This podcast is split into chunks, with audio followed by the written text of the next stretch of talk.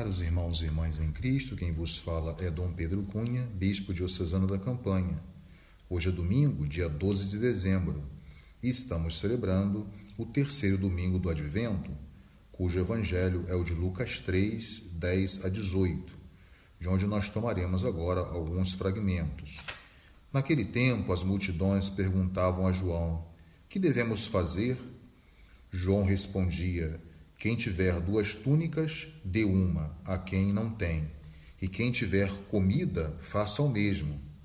Foram também para o batismo cobradores de impostos e perguntaram a João: Mestre, que devemos fazer? João respondeu: Não cobreis mais do que foi estabelecido. Havia também soldados que perguntavam: E nós, que devemos fazer? João respondia: não tomeis à força dinheiro de ninguém, nem façais falsas acusações. Ficai satisfeitos com o vosso salário. O povo estava na expectativa e todos se perguntavam no seu íntimo se João não seria o Messias.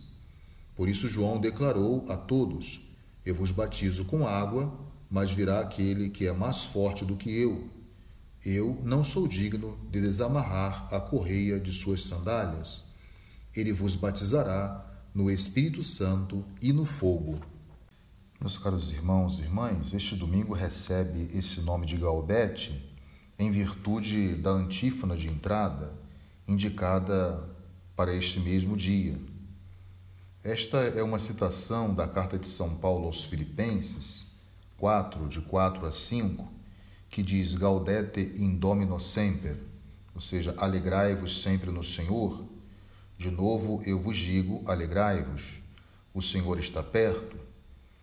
Também, se nós observarmos na liturgia de hoje, a oração de coleta dessa mesma missa nos convida também ao júbilo e à ação de graças. Primeiro, ela exprime um desejo, qual seja o de chegarmos às alegrias da salvação e depois, esse mesmo desejo que se desdobra em um segundo desejo, ou seja, o de celebrar as alegrias da salvação com um intenso júbilo na própria liturgia ou na solene liturgia. Esta é a nossa espera. Estarmos um dia na alegria da salvação diante da face de Deus. Mas enquanto esse dia não chega para nós, a liturgia o que faz? Ela faz uma grande antecipação, como nós chamamos, né? fazendo com que todos nós fiéis experimentemos essa alegria antecipadamente. Se nós observarmos o a Sacrosanto Concílio, número 8 do Vaticano II, afirma que a liturgia terrestre é uma imagem da liturgia celeste, ou seja, daquela que celebraremos junto com o Senhor. E o texto diz assim: pela liturgia da terra, participamos, saboreando-a já na liturgia celeste, celebrada na Cidade Santa de Jerusalém, para a qual, como peregrinos, nos dirigimos e onde Cristo está sentado à direita de Deus, ministro do santuário e do verdadeiro tabernáculo. Por meio dela, cantamos ao Senhor um hino de glória, com toda a milícia do exército celestial Esperamos ter parte e comunhão com os santos, cuja memória veneramos, e aguardamos o Salvador, nosso Senhor Jesus Cristo, até ele aparecer como nossa vida e nós apareceremos com ele na glória. Então aí esse texto nos enriquece muito a compreendermos a riqueza e a beleza da liturgia da palavra desse domingo. Devemos nos alegrar porque o Senhor está perto e a proximidade do Natal nos traz o que? Alegria e ao mesmo tempo renova a nossa esperança. A proximidade do Natal nos faz lembrar da totalidade da promessa de Cristo para nós. O que Cristo nos prometeu é que ele viria uma segunda vez definitiva, coroado de glória, cercado pelos seus anjos, para levar a termo a obra da salvação iniciada sem dúvida no mistério da encarnação. O Natal nos recorda também que Deus foi fiel ao enviar o seu filho pela primeira vez. Então, muitas vezes nós duvidamos dessa promessa definitiva. Mas, pelo contrário, este é o motivo da nossa alegria. Nós vivemos uma espera plena de esperança, vivemos uma espera que já é certeza, porque sabemos que, assim como é certo que ele veio uma primeira vez, e assim também é certo que ele está presente entre nós, sobretudo na liturgia, e do mesmo modo também é certo que ele virá uma segunda vez, essa definitiva, para levar a termo então essa obra da salvação. Mais uma vez podemos repetir, né? Alegrai-vos, o Senhor está perto. Eu falei, como de fato sublinhamos ou destacamos nesse tempo do advento, que o tempo do advento é um tempo de alegria e de uma espera iluminada pela nossa fé, uma espera que não decepciona. Então, os próprios profetas, eles nos convidam a esta alegria, essa alegria messiânica, porque sabem que um dia o Messias estará em nosso meio. O próprio apóstolo Paulo também nos convida, como já falamos, a nos alegrarmos, porque aquele que veio e está agora junto do Pai há de voltar novamente no fim dos tempos embora nunca tenha deixado de estar presente é, no nosso meio, no meio da igreja, sobretudo na liturgia, como nós já mencionamos. E nós que somos um povo peregrino, devemos seguir o exemplo e as palavras hoje de São João Batista, que é uma figura forte, uma figura muito presente para nós nas passagens evangélicas do tempo do advento.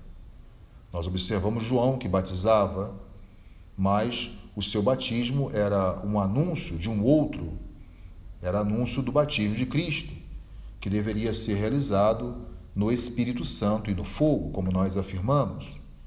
Ao batizar, ele chamava então os homens a uma atitude de sincera conversão, apresentada aqui no Evangelho de hoje, com atitudes concretas, como aquela que nós vimos: partilhar a túnica e a comida, e não praticar as extorsões, ou seja, obras de injustiça.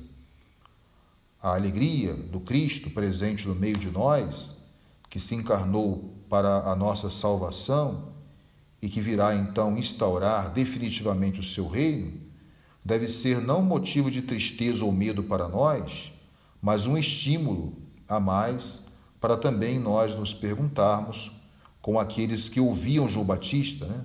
a pergunta central do Evangelho de hoje: o que devo fazer? Assim como aqueles da época de João Batista perguntaram ao Batista o que devo fazer, também nós devemos perguntar a nós mesmos que atitudes devem ser revistas na minha vida para que eu possa fazer o Cristo crescer em mim e celebrar com dignidade o mistério do Santo Natal.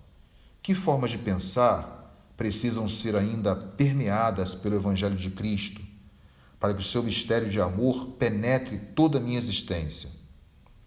Então, a partir dessa reflexão, peçamos que o Senhor nos ajude e nos conceda a força do seu Espírito, aquele mesmo que nós recebemos no dia do nosso batismo, a fim de nós revermos também a nossa vida e nos prepararmos assim e prepararmos o nosso coração para celebrarmos com alegria o mistério da primeira vinda do Senhor, sempre na alegria e na expectativa dessa sua segunda e definitiva vinda.